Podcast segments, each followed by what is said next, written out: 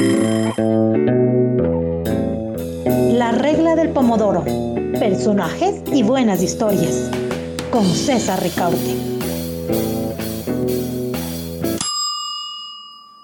Queridos amigos, bienvenidos a la regla del pomodoro. Gracias por acompañarnos en este nuevo programa. Hoy vamos a estar hablando de COVID-19 y violencia de género. Tenemos tres eh, invitadas eh, realmente eh, muy conocedoras del tema. En primer lugar, les presento a Isabel Ponce, periodista hace más de 10 años, cofundadora y directora editorial de GK. Su periodismo está enfocado en temas de género, coordina Hablemos de Niñas, un proyecto para visibilizar los derechos de este grupo vulnerable en 2019 ganó una mención de la Sociedad Interamericana de Prensa en la categoría Opinión con una columna sobre violencia de género en el Ecuador. Y en el 2018 fue coautora de la primera investigación que destapó abusos sexuales dentro de la Iglesia Católica en el Ecuador. Bienvenida, Isabela, a este espacio. Muchas gracias, César. Y también contamos con Cristina Cachaguay, presidenta nacional de Mujeres por el Cambio, actualmente presidenta nacional de Mujeres por el Cambio, psicóloga educativa, especialista en educación y nuevas tecnologías, defensora de los derechos de las mujeres y de los derechos humanos, y está cursando actualmente la especialización de género, derechos humanos y violencias. Bienvenida, Cristina. Gracias, César, por invitarnos en este espacio y por compartir con las otras compañeras. Y finalmente les presento a Juana Catalina Fernández Muñoz. Actualmente es la experta en género de la Fiscalía General del Ecuador. Tiene una especialidad de Derechos Humanos y Estudios Críticos del Derecho en ACLAXO, Consejo Latinoamericano de Ciencias Sociales. Además, una maestría en Gobierno y Administración Pública por la Universidad Complutense de Madrid. Gracias a todas nuestras invitadas. La pandemia del de la COVID-19 ha traído también, dicen algunas cifras, un, agravamiento en las situaciones de violencia de género en el Ecuador. ¿Cuál es la situación real? ¿Qué es lo que ustedes conocen sobre este tema? ¿Es tan grave la situación? Eh, bueno, la pregunta es para todas y cada uno de ustedes. Em, bueno, eh, primero muchísimas gracias por el espacio. Creo que es valioso tejer puentes organizativos mucho más cuando en esta crisis sanitaria la violencia de género efectivamente se ha agravado, pero también se ha invisibilizado, ¿no? Em, ¿Por qué se ha invisibilizado? Porque si bien es cierto, eh, la violencia per se es un problema estructural, en este contexto de crisis sanitaria, el aislamiento ciertamente implica un factor grave de vulnerabilidad para las víctimas, porque eh, hay ciertos patrones conductuales de los agresores que al estar en encierro se incrementan. Y lamentablemente las víctimas son coartadas de su libertad de expresión, incomunicadas y además del aislamiento eh, no poseen los canales justamente para hacer un llamado de auxilio. Claro, eh, estoy eh, muy de acuerdo con lo que decía Juana, retomando un poco la situación, la pregunta que hacía sobre si nos agarró un poco de, sorpresa estas consecuencias y el contexto de la violencia de género en un momento de encierro es como un patrón que se ve en otras emergencias como un post-desastre, un post-terremoto o la guerra. Entonces, sí hubo, apenas empezó eh, la, cuarentena en varias partes del mundo, como estas alertas de organizaciones de mujeres en todo el mundo, diciendo que esta violencia podía aumentar. Eh, las razones son varias, que van desde como estrés, estrés que puede tener que ver con el, tema económico, pero em, el punto, y como mencionaba bien Juana, es que el confinamiento impide, o sea, el encierro impide que las mujeres puedan salir y acceder a servicios de ayuda por la misma política del toque de queda, o sea, del, del, estado de emergencia. Entonces, eh, sí es una situación, como, como preguntabas o mencionabas, bastante compleja y como también dijo Juana, no solamente porque aumenta, sino porque sigue invisibilizada por como las prioridades de la crisis, que son eh, los contagios y las muertes por el COVID. Y, yo creo que ahí también eh, concuerdo muchísimo con Isabel porque eh, es verdad, de cierta manera las víctimas no tienen estos canales de ayuda en este contexto de crisis eh, y por eso es indispensable que la empatía social esté presente más que nunca. Las redes de contención de las víctimas son fundamentales. Vecinos, amigos, em, familiares que sepan que ya existe eh, una víctima que está inmersa en un círculo de violencia, hagámosle sentir que no está sola.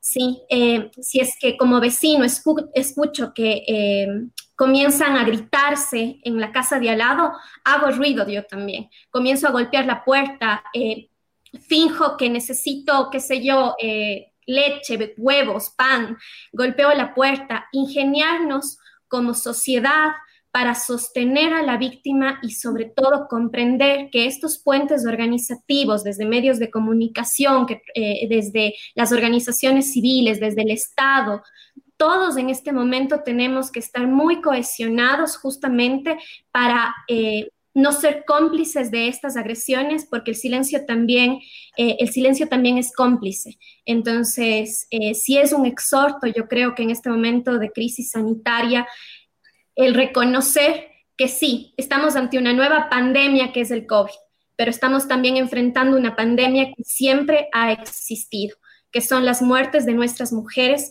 y que son niñas, niños, adolescentes que siempre han sido vulnerados en sus derechos. Y ese es el exhorto que hacemos también, creo, desde los diferentes espacios en, donde nos desenvolvemos como activistas y también como defensoras de derechos. Eh, Cristina, como, como defensora justamente de derechos, eh, ¿cuál, es tu, ¿cuál es tu visión? Voy a tomar la última parte de Juanita, donde decía, las mujeres, los niños, las niñas, las adolescentes hemos estado ya en pandemia constante. Por eso desde el movimiento de mujeres nosotros siempre manifestábamos que es necesario tomar a la violencia de género como un problema de salud pública. Creo que es muy necesario recordar los datos estadísticos, cómo nos encontrábamos las mujeres y nuestra situación antes de la pandemia, durante la pandemia y también ver qué va a pasar después de la pandemia. Antes de la pandemia, el 65 de cada 100 mujeres ya sufrimos algún tipo de violencia. ¿Eso qué quiere decir? 7 de cada 10 mujeres. El 56.9% ya sufría violencia psicológica. El 35.4% violencia física. Esas son las realidades que nosotros nos encontrábamos antes de la pandemia. Durante la pandemia las realidades lo siguen, siguen eh, evidenciando cómo es que este problema de salud pública, que es la violencia de género y la violencia contra las mujeres, ha ido incrementando.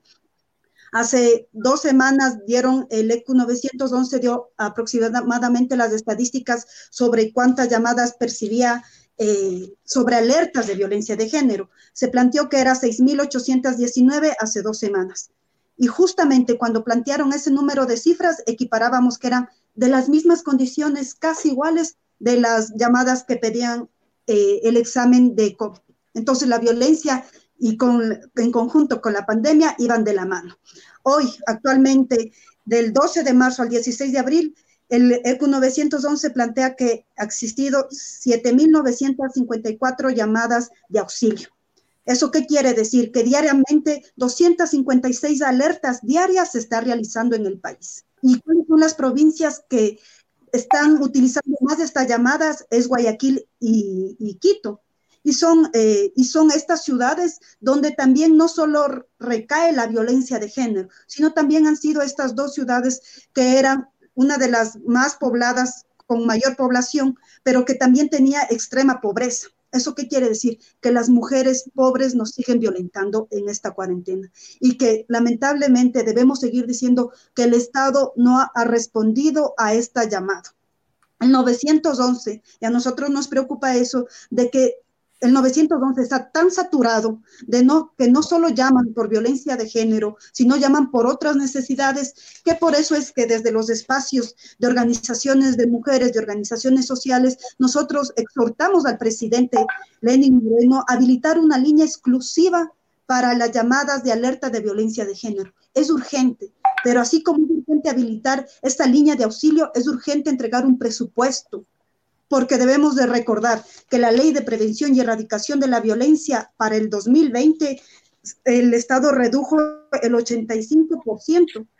Estaba, estaba previsto que tengamos alrededor de 5 millones, sin embargo, ya en efectivo, en el 2020 contamos con 876.862 dólares. Entonces hubo una reducción eh, más del 70% a la ley de prevención y erradicación de la violencia y en ese contexto las mujeres estamos enfrentando esta violencia. Nosotros entendemos de que la violencia es una violencia estructural, es una violencia patriarcal, pero sin embargo, eh, la negligencia de este gobierno frente a este problema de salud pública, que es la violencia de género, nuevamente vemos que sigue haciendo eh, vista para otro lado y no ha dado una respuesta efectiva para prevenir y erradicar la violencia.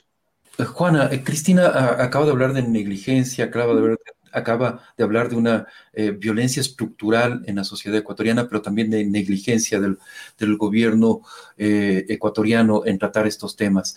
Em, ¿Se ha avanzado algo o hay retrocesos?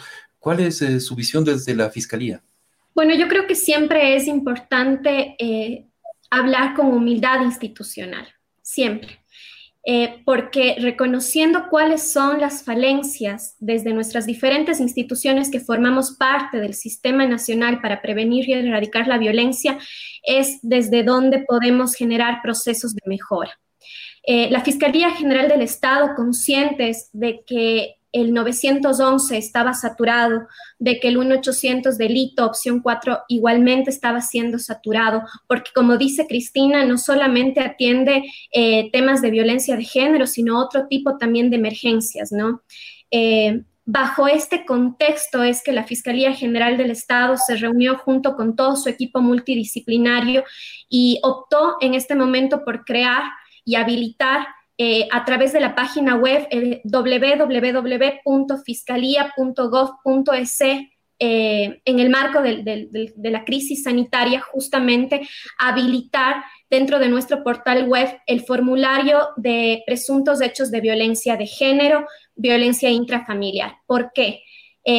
porque es indispensable eh, hablar siempre desde la transparencia como instituciones, como lo decía en un inicio, con humildad institucional. Y la Fiscalía se vio sumamente preocupada por las cifras eh, de ingreso de noticias del delito ante nuestra institución. La Fiscalía es el órgano que se encarga de la investigación preprocesal y procesal penal una vez que se conoce ya el delito, ¿sí? Que se ha producido el delito que se pone en conocimiento de nosotros como entidad. Y bajo este paraguas es que nosotros comenzamos a hacer un análisis cualitativo de las cifras de noticias del delito, de la dinámica de denuncias que estaban siendo registradas dentro de esta emergencia sanitaria. Y ahí reconocimos nosotros en nuestra evaluación que existía un menos 81% de delitos sexuales y un menos 90% de violencia contra la mujer. Eh, Alarmados ante estas cifras es que nuestra máxima autoridad eh, reunió a todo el equipo multidisciplinario y dijimos como institución que se encarga de la investigación preprocesal, ¿qué podemos hacer? En este contexto de crisis, habilitamos esta opción de este formulario que lo puede hacer uso eh, sea la víctima o terceros, como les decía hace un momento, desde la conciencia social, desde el, no quedarnos callados, desde nuestros vecinos, familiares, amigos, cualquier persona que conozca cualquier hecho de violencia puede llenar este formulario, mismo que llega directamente, se direcciona a las fiscalías provinciales en donde se cometieron los hechos y las fiscalías provinciales a través de la SAI, que es el Servicio de Atención Integral, y también desde sus fiscales de turnos toman contacto directo con las víctimas y en ese momento se procede con las diligencias correspondientes. Ya estamos activos con este servicio desde el día lunes 20. Hemos recibido ya eh, hasta el día de ayer que habíamos contabilizado los formularios que se recibieron eh, entre los casos que eran delitos y no delitos, los contravencionales se derivan a las unidades judiciales, los delitos se registran ya en nuestra institución, activamos los protocolos correspondientes, como por ejemplo activar a la policía para, hacer acompañamiento a la víctima, eh, acudir al lugar de los hechos, la atención médico-legista o el peritaje psicológico.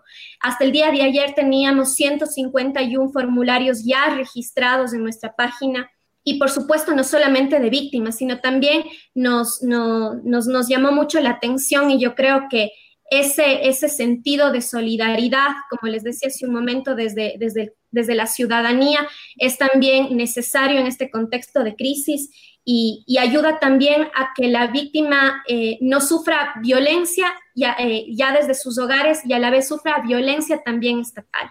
Yo creo que es importante el compromiso institucional, el compromiso personal de cada uno de los funcionarios también, la sensibilidad en la atención emergente y contemplar que una víctima no es solamente un número, ¿sí? No es solo una noticia del delito registrado. Y ese es el llamado que nosotros hemos hecho también a nuestros fiscales de turno, a, sus equipos también de trabajo, que se vea a la víctima con una total empatía y conciencia social.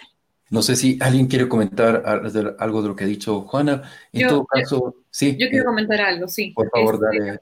Un, un, par de cosas pensando en lo que dijo de la cantidad de denuncias que llegan a la fiscalía y viendo un poco las falencias que mencionó eh, Cristina, eh, con fuentes que he conversado, las redes de, fuentes de temas de violencia de género, sé que hay un problema, por decirlo menos, en que hablamos de estas 7.000 llamadas, ¿no? Y el proceso que se sigue luego de la llamada tiene un problema importante, porque cuántas de esas eh, son contravenciones, cuántos son delitos y cuántos llegan a, denunciarse en las dependencias que, que son y dónde se pierde ese, o sea, dónde es que está el, el, este, estos obstáculos. Y uno de los obstáculos precisamente, y lo, y lo mencionó ahora, que tiene que ver con la policía, con la falta de sensibilidad, de sensibilidad de la policía de atender un caso de violencia de género porque no es su especialidad, por decirlo de una manera, o no está sensibilizado. Es que no encuentro la palabra de decir que, que llegue y empiece a hacer preguntas como, o sea, no, no llega a, a, a, solucionar, sino incluso a veces se vuelven trabas por el tipo de preguntas que hace o quejas a la pareja por estar haciendo relajo.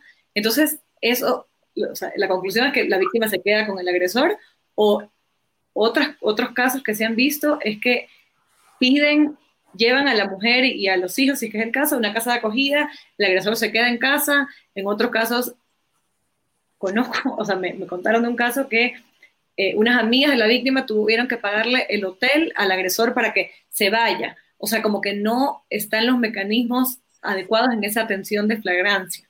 Ya, ahí hay como un, nudo, eh, me parece súper importante. Y lo del formulario me parece una iniciativa eh, eh, importante. Creo que, como dijimos al inicio, como celebro todas las iniciativas, pero yo estoy más de acuerdo con Juana cuando habla de las redes de apoyo, porque un formulario, si con las justas, ellas pueden acceder a un mensaje de texto y tener el celular a la mano sin que el agresor esté pendiente, muy difícilmente va a poder llenar un formulario. Entonces, creo que hay que tomar muy en cuenta esa limitación y entender que el formulario podría servir para, para quienes están cerca o podrían advertir, pero sí es difícil en los contextos y peor en los contextos de acceso a Internet, o sea, como rural, el tema del formulario. O sea, quiero como, como resaltar esas cosas porque entiendo que las motivaciones pueden ser completamente adecuadas y estamos haciendo la mayor cantidad de esfuerzos desde nuestros lugares, nuestros espacios, nuestros, nuestros trabajos, pero eh, el caso, a mí me gustaría mucho fortalecer el caso del inicio de, poder fortalecer las redes, las redes de los vecinos, de las amigas, de la familia, del trabajo, de poder encontrar eh, mecanismos de apoyo. Hay una iniciativa eh, mexicana, me parece que es, pero que acá se ha em, replicado y que tiene que ver con unos stickers en WhatsApp que se usan como códigos de alerta dependiendo de qué es lo que esté sintiendo o sufriendo la mujer. Y se puede compartir en una red de amigas, o sea, con previo aviso, obviamente borrando chats, todos estos, estos temas de seguridad que mencionaba antes, pero que pueden ayudar a que esta red de apoyo se active, más que la víctima pueda salir, porque sabemos que es muy difícil que pueda salir. Y yo creo que ahí también es importante lo que Isabela dice sobre las redes de apoyo, porque recordemos que parte del círculo de la violencia es que muchas de las víctimas eh, suelen no querer denunciar. Lo único que quieren es un lugar a salvo, un lugar a salvo. Entonces, Por eso es importante que el momento en el que explota la violencia, ¿sí? cuando ya detona la violencia, esas redes de apoyo sean tan sólidas que le hagan sentir a la víctima segura, segura y, y comprendiendo que está justamente en un círculo de violencia porque muchas de las víctimas tampoco son conscientes del círculo de la violencia en la que están. Entonces sí es necesario que esas redes de apoyo eh, sean tan sólidas, no desde el juzgamiento de por qué estás en esa, eh, eh, en, ese, en esa relación, ¿no? Y desde el ataque, sino más bien desde la sana comprensión, para que la víctima comprenda lo importante que es poner sanos límites. Y una vez que la víctima está comenzando a poner sanos límites, ahí es cuando la víctima generalmente decide denunciar. Eh, pero eh, todo comienza siempre desde estas redes importantes de, contención, siempre. Cristina, eh, la violencia de género, creo que estamos de acuerdo, no es un problema simplemente privado, es una violación de derechos humanos que incumbe a toda la sociedad y especialmente a los poderes públicos. Em, se ha hablado aquí de esta, la importancia de estas redes de, contención eh, como una organización de mujeres. Eh, eh, ¿Cuál es el papel que creen que juegan ustedes, las organizaciones mujeres, y también estas redes más informales, ¿no es cierto?, que se forman entre, muchas veces pueden ser entre, entre amigas para contener la violencia. ¿Cómo, cómo, puede, ¿Cómo pueden interactuar además con los poderes públicos, que, Cristina? Bueno, creo que sí es muy importante lo que plantean las compañeras, ¿no? El tema de crear, y lo venimos haciendo estas prácticas, el movimiento de mujeres, el movimiento feminista, lo hacen. Es una práctica diaria, como ya decía, el tema de la, de la violencia de género, las mujeres, ya lo hemos venido enfrentando. Esta pandemia, para nosotras, la violencia de género, lo hemos venido enfrentando y conocemos y nos articulamos frente a la ayuda y la contención de estas mujeres. Pero nosotras como mujeres no podemos dejar de insistir eh, la responsabilidad del Estado. Los feminicidios, el Estado es culpable por no dar una respuesta efectiva y eso hay que tener bien claro. Eh, las casas, muchas veces las casas no son lugares seguros para las mujeres, para los niños, para las niñas, para las adolescentes. Debemos tener claro que los, los femicidas usualmente son hombres cercanos a la víctima. ¿Qué quiere decir? Esposo, pareja, novio, eh, ex conviviente, padrastros. Y en estas circunstancias se va creando y, vamos en, este proceso de confinamiento, ¿no? Con este tipo de, de posibles femicidas. Y el Estado no hay una respuesta. Bien es cierto, si bien es cierto, se ha habilitado el 1800 delito, el EQ 911, la línea, la línea de, de la fiscalía. Sin embargo, esas acciones son mínimas para las necesidades que tienen las mujeres. No estoy diciendo que están mal, al contrario, debe haber otras alternativas.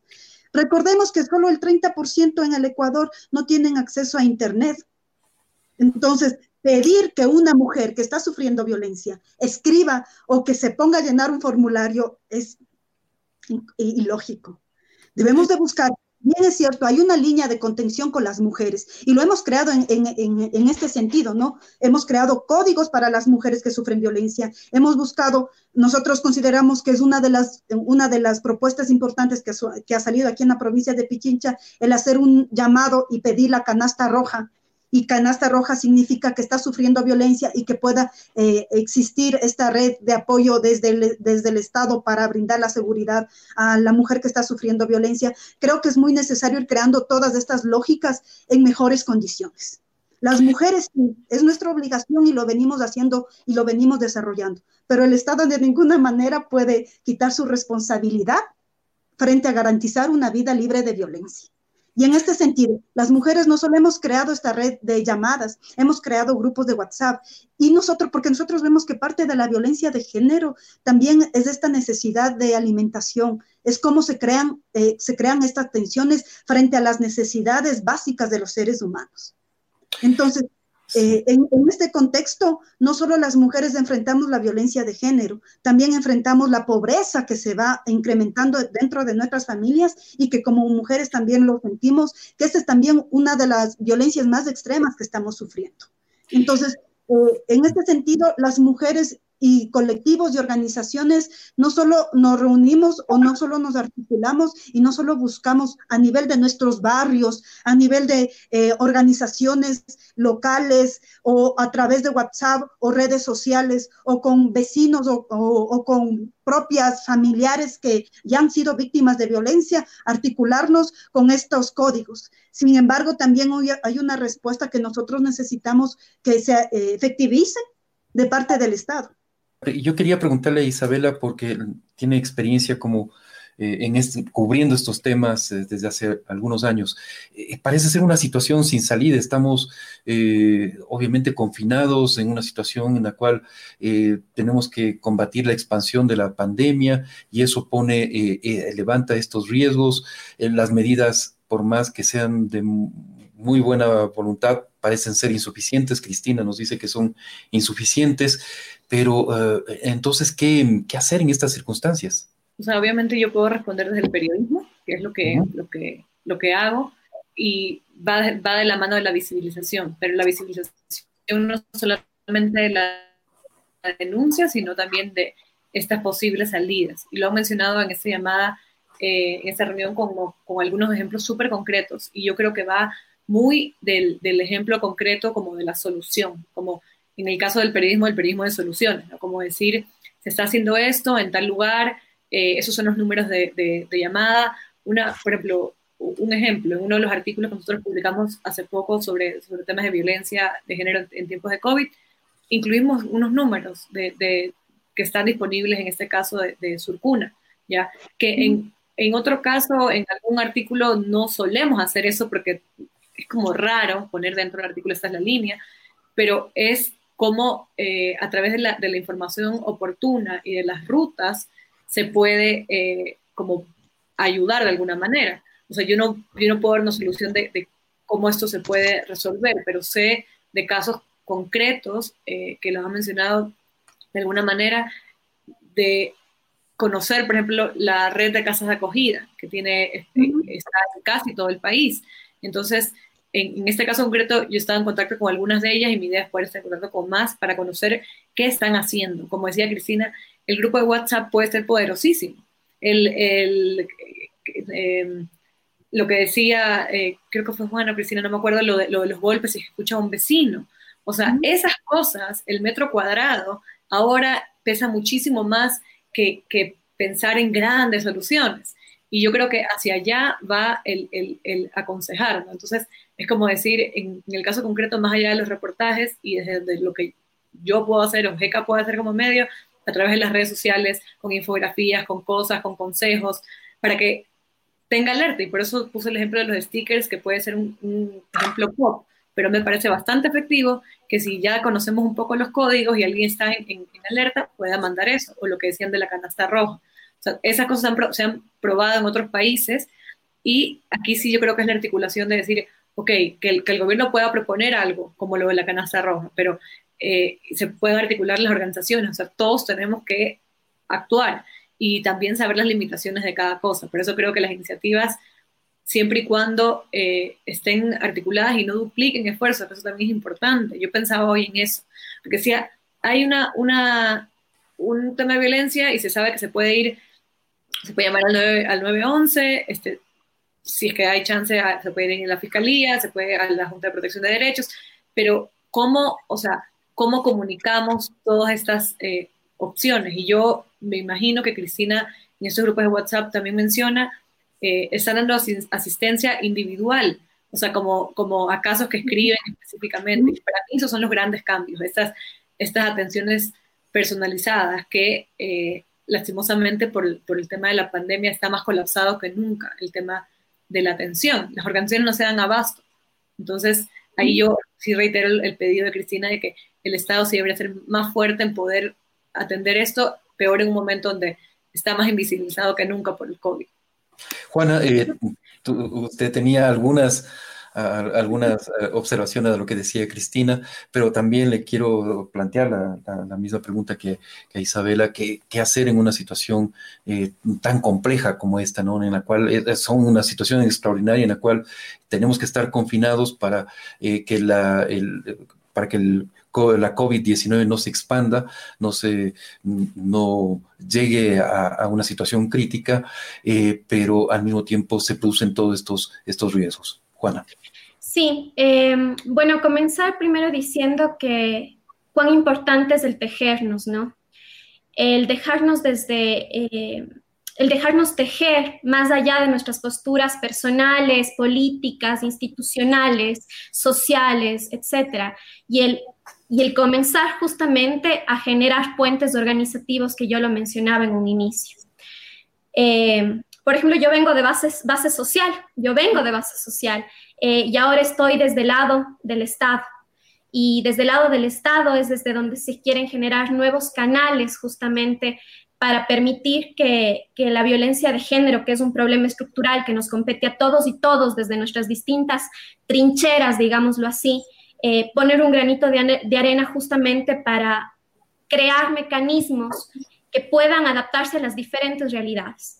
Efectivamente, Cristina, no creemos que un formulario va a combatir totalmente la violencia de género. Totalmente de acuerdo contigo.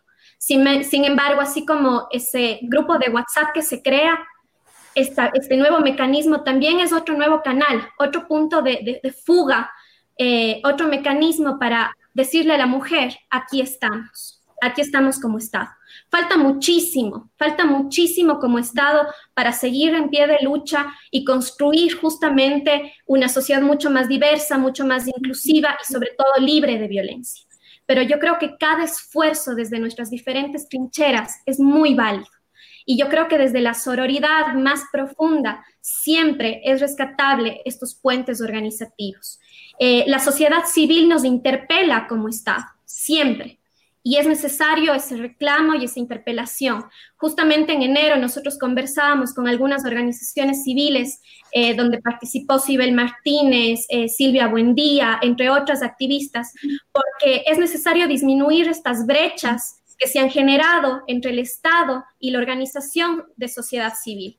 Sí, estas brechas son las que justamente no nos permiten eh, tener espacios colaborativos y comenzar a repensar la estructura no solamente del Estado, sino desde la sociedad y cómo desde nuestros diferentes roles podemos contribuir. Efectivamente, como dice Isabel, eh, las redes de contención son, son claves son incluso más importantes para el proceso de la sanación de la víctima que la sanción misma dentro de un proceso judicial.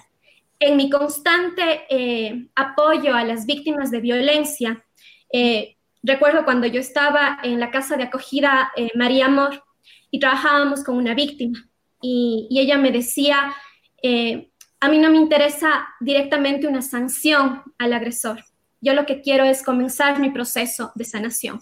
¿Por qué?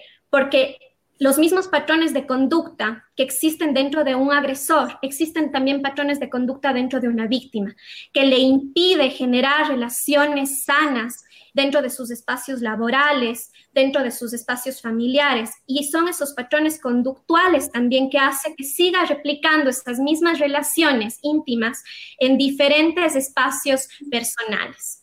Entonces, yo sí creo que, la prevención y la erradicación de la violencia tiene varias aristas, no solamente las responsabilidades del Estado, sino la responsabilidad también desde la, desde la educación en casa, desde eh, el tener em, una horizontalidad en nuestras diferentes relaciones. Entonces, tiene varias aristas, la prevención, la atención, la sanción, y desde ahí desde nuestras diferentes trincheras, desde, desde, donde, desde, desde donde comenzamos a construir.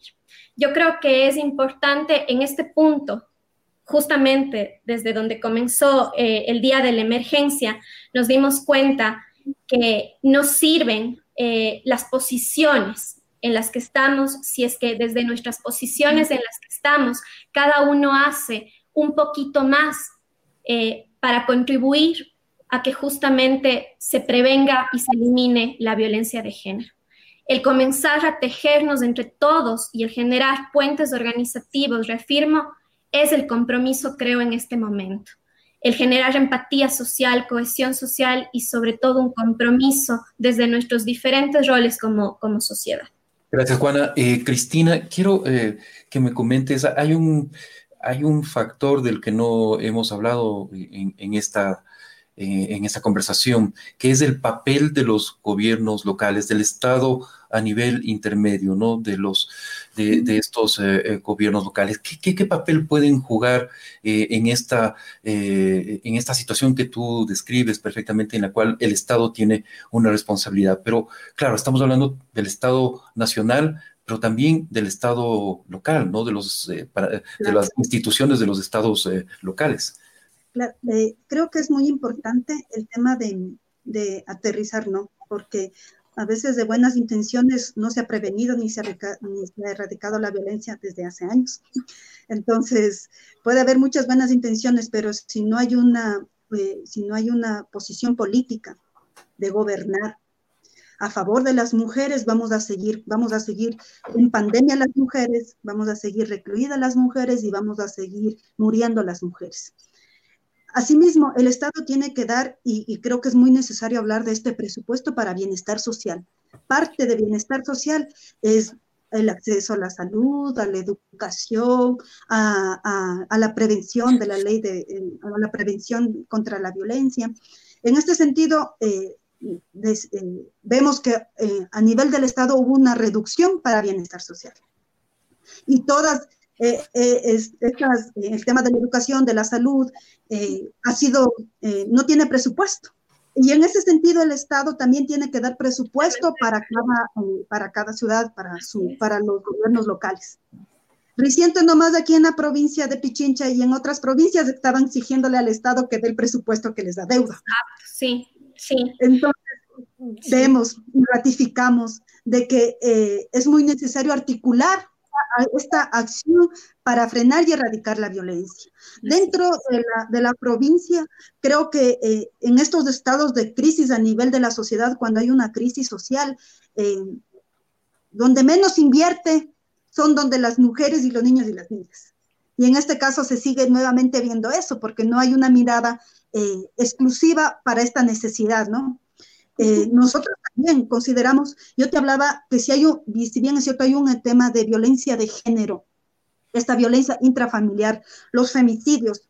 Ustedes tienen que conocer que aquí en la provincia de Pichincha, al sur de la ciudad, eh, una mujer de alrededor de 27 años eh, fue asesinada y el femicida posteriormente le botó el cuerpo a la quebrada y dejó a sus dos hijos huérfanos y no hubo y no ha habido una respuesta efectiva. ¿Qué pasó primero con esos niños que quedaron en indefensión?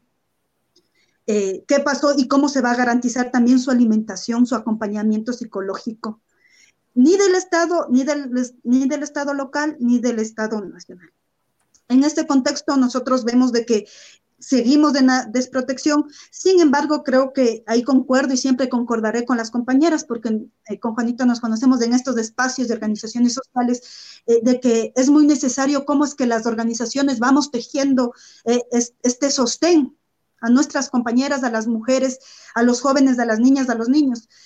hay, hay un grupo que nosotros de psicólogas donde participamos, donde damos los primeros auxilios psicológicos y donde hacemos el acompañamiento, a la víctima. Estamos trabajando con las compañeras de Surcuna, pero también con el Colegio de Abogados de Pichincha, donde existe los compañeros de género parte del Colegio de Abogados han dado sus servicios gratuitos para estar alerta y hacer estos acompañamientos para las denuncias.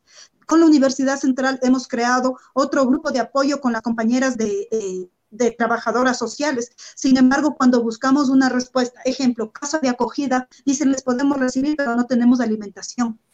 Entonces, un problema atrae y, vemos que este problema de la violencia de género, ya lo planteaba, es un problema estructural, es un problema cómo está concebida eh, la mujer dentro de esta sociedad. En, la pandemia se juega mucho más fuerte el tema del poder, el, tema de, de que los hombres necesitan ratificar su masculinidad frente a las mujeres y, todos estos roles y todas estas emociones y estas acumulaciones de tensión se van explotando. Aquí habilidad que tiene el, patronato. Hemos trabajado con la compañera Cibé para ir buscando otros espacios donde puedan las mujeres ser acogidas, pero a nosotros nos preocupa y nosotros conversábamos con Cibel ah, recientemente hace unos tres días, decíamos, estamos cansados de seguir pidiendo casas de acogida cuando deberíamos ya no tener estas casas de acogida, ya no seguir teniendo que enfrentar esta violencia de género y que deberíamos ver otras alternativas, ¿no? Y también nos poníamos a pensar por qué las mujeres tienen que salir de la casa y el, y el, y, el, violentador tiene que quedarse en la casa muy tranquilamente. Isabela, retomo contigo el, la conversación.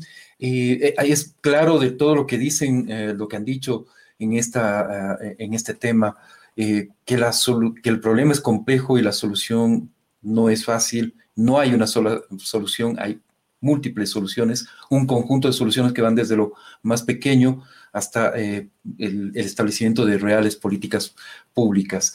Eh, sin embargo, la situación con el COVID-19 eh, sigue siendo grave y, no solamente se reduce al tema del confinamiento. Vamos a tener una situación muy difícil al salir del confinamiento en el, en el post confinamiento, no en la post-cuarentena. Eh, se habla de una crisis eh, social y económica gigantesca en nuestro país y ahí en ese contexto se puede agravar esta situación. En vez de mejorar, se puede agravar. ¿Cómo visualizas tú esa salida hacia una eh, supuesta o una nueva normalidad después de la pandemia? concretamente con este enfoque que, estamos hablando de, género, tú lo mencionaste, el tema de la crisis económica, el, desempleo, que ya se ve y se, y se, va a empeorar, definitivamente va a ser un factor eh, muy negativo en, en, este ámbito que hablamos hace un rato del, del, hogar y del estrés y cómo se manifiesta en, en violencia. Eh, no tengo una, una, una respuesta más clara porque primero no sabemos mucho más cuánto, cuánto vaya a durar. Eh, esperemos que, lo voy a poner en propositivo, porque la verdad en esta época todo es mala noticia y negativo. Aquí lo que las tres estamos de acuerdo es en el tema de las redes, en las redes de apoyo. Y es un tema que, aunque existe hace muchos años en, el Ecuador y, se limitaba más primero como a grupos feministas, a, a, grupos más pequeños y de territorio, cada vez tiene más visibilidad, ¿no? Y eso me parece importantísimo para ver la visibilidad, y lo que me preguntabas anteriormente, poder mostrar la visibilidad y efectividad de estas redes, de cómo pueden funcionar y esperar salir un poco más fortalecidas de todo esto. O sea, ¿cómo podemos eh, hacer eso? Puede ser un poco utópico, pero si, si seguimos como en ese camino de que cada uno, como decía desde, desde la trinchera, estamos trabajando, pero que si pensamos sí en ese fortalecimiento y que no sean cosas eh, desarticuladas y como una, una, iniciativa que comienza y de repente se, extingue, que eso pasa muchísimo, o sea que se pueda prestar más atención a ello. Y yo creo que ahí sí es una responsabilidad social como de todas, ¿no? O sea, como decir,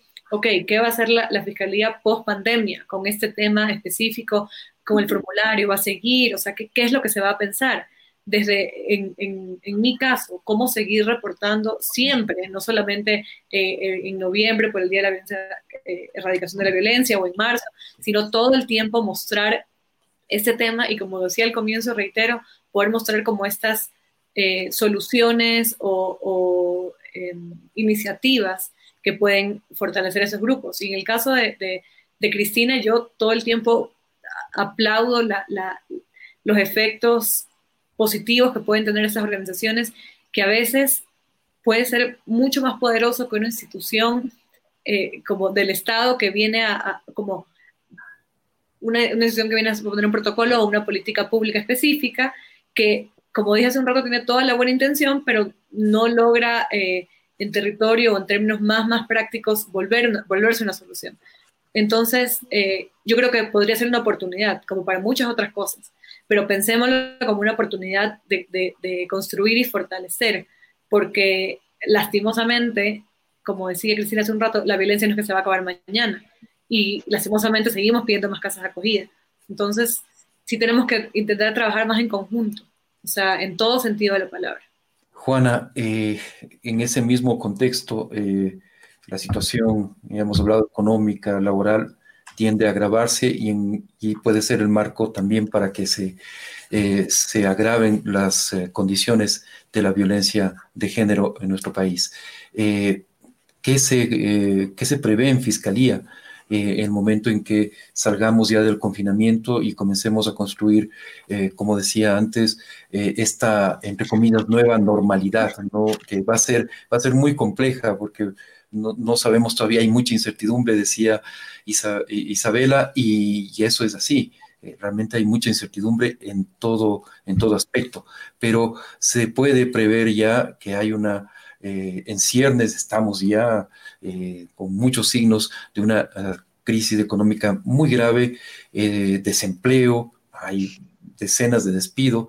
En el campo periodístico, por ejemplo, se, se acaba de anunciar decenas de despidos en uno de los diarios más importantes del país. En un canal de televisión tiene a decenas de sus trabajadores impagos desde hace algunos algunos meses incluso. Entonces, la situación es crítica de algunas, de algunas empresas en el sector público, no se diga. Eh, la situación social, económica, laboral eh, tiende a agravarse y como digo, eso puede ser un detonante también de situaciones de violencia eh, de género, de violencia doméstica, de violencia intrafamiliar muy graves. ¿Qué prevé la Fiscalía al respecto? Sí, bueno, yo creo que es importante también ahí eh, recordar a la ciudadanía que las mujeres son más que una cifra, sí, son más que una cifra. Eh, y las víctimas tienen que ser vistas como más que una cifra. La respuesta que se tiene que dar siempre desde el Estado es desde la construcción de política pública eh, que dé efectivamente respuesta a las necesidades de la gente. Entonces, como Fiscalía General del Estado, desde esta óptica de considerar que no solamente eh, el ingreso de una denuncia representa una víctima como cifra, sino más bien eh, qué política criminal se puede edificar en torno a, estas, a, esta data que se va eh, generando, ¿no? Tanto antes, después del coronavirus. El análisis cualitativo tiene que ser a profundidad luego de la crisis sanitaria y sobre todo para, para no caer en lo que decíamos al inicio, que es la invisibilización de las mujeres que han sido violentadas durante el periodo de la crisis sanitaria. Ahora, em, la crisis también económica que está atravesando en este momento el país y por el cual, eh, como dice Cristina, comenzaron a darse recortes fuertes, sobre todo al presupuesto destinado para eh, combatir y prevenir la violencia eh, de género. Nosotros como Fiscalía hemos hecho siempre el llamado a que a pesar de que nos han hecho los recortes presupuestarios, porque Fiscalía únicamente recibe ese presupuesto, ¿sí? Eh, a pesar de que hemos hecho los exhortos correspondientes, más que nada para poder implementar en territorio y desplegar muchas más fiscalías sí que puedan eh, atender a muchos más casos, porque la carga procesal en territorio es desbordante. Es desbordante. Hay fiscales que manejan alrededor de 3.000 causas y la fiscal general del Estado lo mencionó en diciembre del año anterior en la Asamblea, exhortando a que se considere sobre todo este tema presupuestario. Eh, asimismo, a pesar, creo, de, esta, de esta crisis económica que se está eh, viviendo en el país, no solamente a raíz de la crisis sanitaria, sino también que ya venía desde, desde hace algunos meses atrás. Eh, es importante tener un modelo de gestión que fortalezca los equipos con lo que se tiene. Y esa es la perspectiva que tiene la Fiscalía. Con lo que tenemos ahora como Fiscalía, tenemos que seguir desplegando las acciones en territorio. Eh, garantizar sobre todo que nuestros fiscales tengan formaciones, eh, no solamente conocimientos y experticia en lo que es derechos y género. Y esa es una apuesta institucional que la hemos construido este año, que es la de trabajar con nuestros fiscales en habilidades blandas. Eh, inteligencia emocional, que es justamente un medio y un canal para tener mayor cercanía con la víctima y poder realizar los peritajes correspondientes, las investigaciones preprocesales y procesal penal respectivas, porque a veces las víctimas ya eh, no confían en el Estado. Como decía Cristina, existe esta desconfianza frente al Estado. Entonces, la Fiscalía lo que quiere generar en esta administración es justamente una cercanía y, hacerle entender también eh, a la ciudadanía que la administración pública debe estar para rendir cuentas ¿sí? Debe estar para rendir cuentas paulatinamente.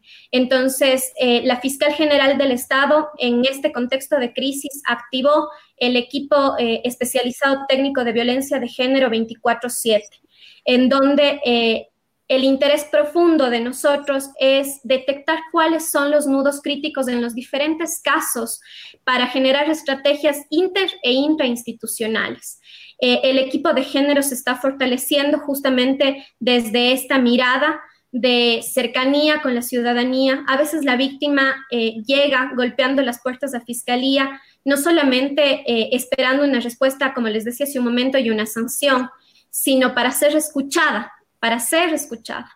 Entonces, en, en, ese espacio de diálogo que se tiene con las víctimas, se les va direccionando a través del equipo técnico especializado de género eh, en cómo manejar su proceso ante eh, el fiscal, cómo el fiscal puede apoyar a la víctima para que este caso no quede en la impunidad. El fortalecimiento de habilidades blandas es clave. El año anterior se eh, capacitó al menos a 5.758 fiscales y equipos técnicos. Y este año igual seguiremos capacitando, pero ya desde esta óptica de habilidades blandas cómo lograr que un fiscal se sensibilice, empatice, eh, trabaje con la víctima de la mano para que su caso no quede en la impunidad. Eh, el análisis de la política criminal también es indispensable. Eh, cada caso es específico. Sin embargo, a pesar de que cada caso es específico, hay ciertas conductas que nosotros podemos detectar en la resolución de cada caso. Eh, la Fiscalía hace no menos de una semana eh, hicimos un exhorto a los fiscales de generar debida diligencia. ¿Y qué es la debida diligencia? En cada uno de sus casos. Armar tan sólidos los casos que el momento en el que llegue al operador de justicia, este caso no sea desbaratado. Eh, por la defensa. Así que eh, esas son como que las miradas que la Fiscalía está teniendo, trabajar en política criminal, sobre todo luego de esta crisis sanitaria, porque esa política criminal se eleva también a política pública, eh, seguir trabajando de la mano de organizaciones civiles que son quienes nos interpelan a nosotros como institución, una administración de puertas abiertas, una administración que pueda sentarse a dialogar con la ciudadanía y sobre todo detectar cuáles son sus necesidades en cada uno de sus casos, que como lo decía, son muy específicos. Eh, a la vez también eh, trabajar desde la Comisión del Pacto 2030, que se firmó el año anterior y está sesionando eh, y que conglomera por primera vez a todas las entidades del eje de justicia, a todas las entidades, Corte Nacional, eh, Consejo de la Judicatura, eh, junto también con otras entidades eh, que están adscritas al Ejecutivo, como el MIES y, por ejemplo, como la Secretaría de Derechos Humanos, que es el ente rector propio del sistema de prevención. Es sentarles a todas las instituciones más allá, más allá, como decía, de sus posturas, más allá de las posturas, conglomerarnos justamente para trabajar en política pública estratégica. Creo que estos espacios son importantes y sobre todo reactivar las mesas territoriales de análisis de casos. Eh, justo antes de la pandemia habíamos abierto eh, ya tres mesas en Quito, eh, Guayaquil y Cuenca para volver a tratar casos de niños, niñas y adolescentes, porque solo a través del análisis de casos podemos detectar las falencias desde la Administración de Justicia. Gracias, Juana. Cristina, termino esta, esta ronda contigo. Eh, no sé si quieres hablar de ese contexto económico, social, laboral complicado que nos expone el, la post, eh, eh, el post confinamiento, la post cuarentena, en medio de un panorama de incertidumbre, repetimos, porque hay mucha incertidumbre.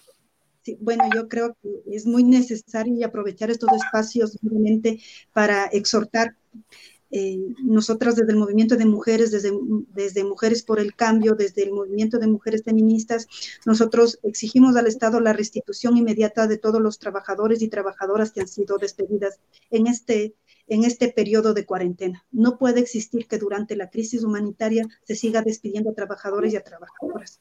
También consideramos de que es urgente entregar el kit de alimentación para las 1.500.000 eh, familias pobres del Ecuador las familias se siguen muriendo, eh, tienen hambre y tienen necesidades y es urgente solventar estas necesidades.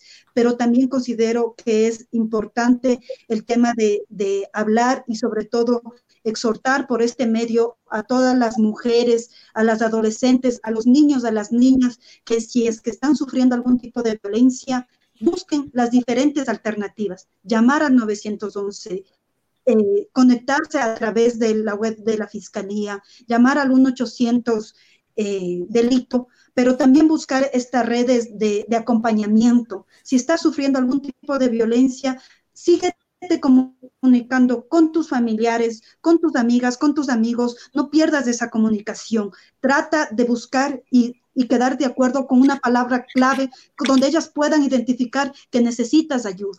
También es muy urgente eh, invitarles a estas personas y, y, hacerles entender a través de todos estos espacios de que no están solas, de que hay mujeres, que hay organizaciones, que estamos alerta y que estamos pendientes para acudir a su llamado. Es muy urgente saber y tener identificado al vecino o a, la vecina que conoce que está sufriendo violencia, también buscar y ver cómo es que nosotras podemos contribuir. Estos códigos, estas palabras, estas palabras claves, esta empatía que tiene que crearse dentro de la sociedad por el bien del otro, eh, es urgente. Yo creo que parte de este, eh, del confinamiento, de la cuarentena, eh, que el privilegio no los nuble la empatía y debemos de expresarnos en mejores condiciones con los trabajadores, con las trabajadoras, con los trabajadores del sistema de salud, una solidaridad, por supuesto, y agradecimiento a todos los productores agrícolas que en esta pandemia no han parado y han seguido produciendo y han seguido dando alimentación a, a todo el Ecuador a todos esos médicos y médicas que a pesar de tener un recorte eh, presupuestario, de no tener eh, los insumos de bioseguridad, siguen en primera línea. Creo que es muy necesario hacer ese reconocimiento a, estas, a estos hombres y mujeres, trabajadores y trabajadoras que siguen en pie dando una pelea constante al coronavirus, pero también hacer este llamado al, al Estado, ¿no? Ya llamar a la unidad de las organizaciones sociales, de los defensores de los derechos humanos, del movimiento de mujeres, para seguir exigiendo al Estado que cumpla con su, con su función y con su deber. Nosotras como mujeres hacíamos un análisis y nos preocupaba que durante este, esta crisis el Estado pagó la deuda externa cuando a nivel internacional el G8 que se reunió planteaba de que los estados deberían dar una moratoria a la deuda externa y que ese dinero se invierta en estas necesidades urgentes. Y aprovecho también porque sé que nos va a ver muchos hombres y mujeres de la provincia de, de Guayas, a las familiares de Guayas, mucha valentía y mucha resistencia. Yo creo que es una de las provincias más afectadas y es la provincia más afectada del Ecuador, pero sin embargo, creo que es muy necesario de que el Estado garanticen mejores condiciones, no solo una, no solo alimentación, no solo medicina, sino también dignidad para los muertos en esta pandemia, dignidad para esas familias y que se les entregue el cuerpo, porque nosotros tenemos y estamos haciendo esta red de acompañamiento con mujeres y es desesperante cuando estas mujeres nos llaman a decir que no tienen comida y buscamos alternativa para hacerles llegar la comida. Nos llaman a decir que no tienen medicina y buscamos alternativas para darles medicina. No puede ser justo que se cobre 100 dólares eh, eh, por un examen de COVID se está privatizando la salud. Y en ese contexto también es muy necesario eh, hacer un llamado y mostrar nuestra solidaridad con la ciudad de Guayaquil. Gracias, Cristina. Gracias a todas nuestras invitadas, a Isabela, a Juana.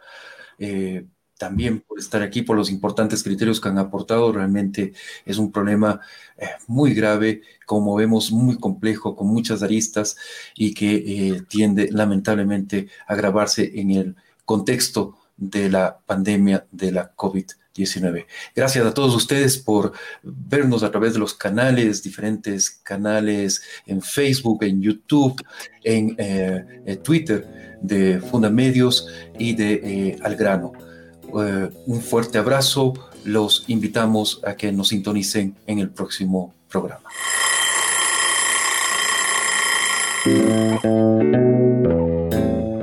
La regla del pomodoro. Personajes y buenas historias. Con César Ricaurte.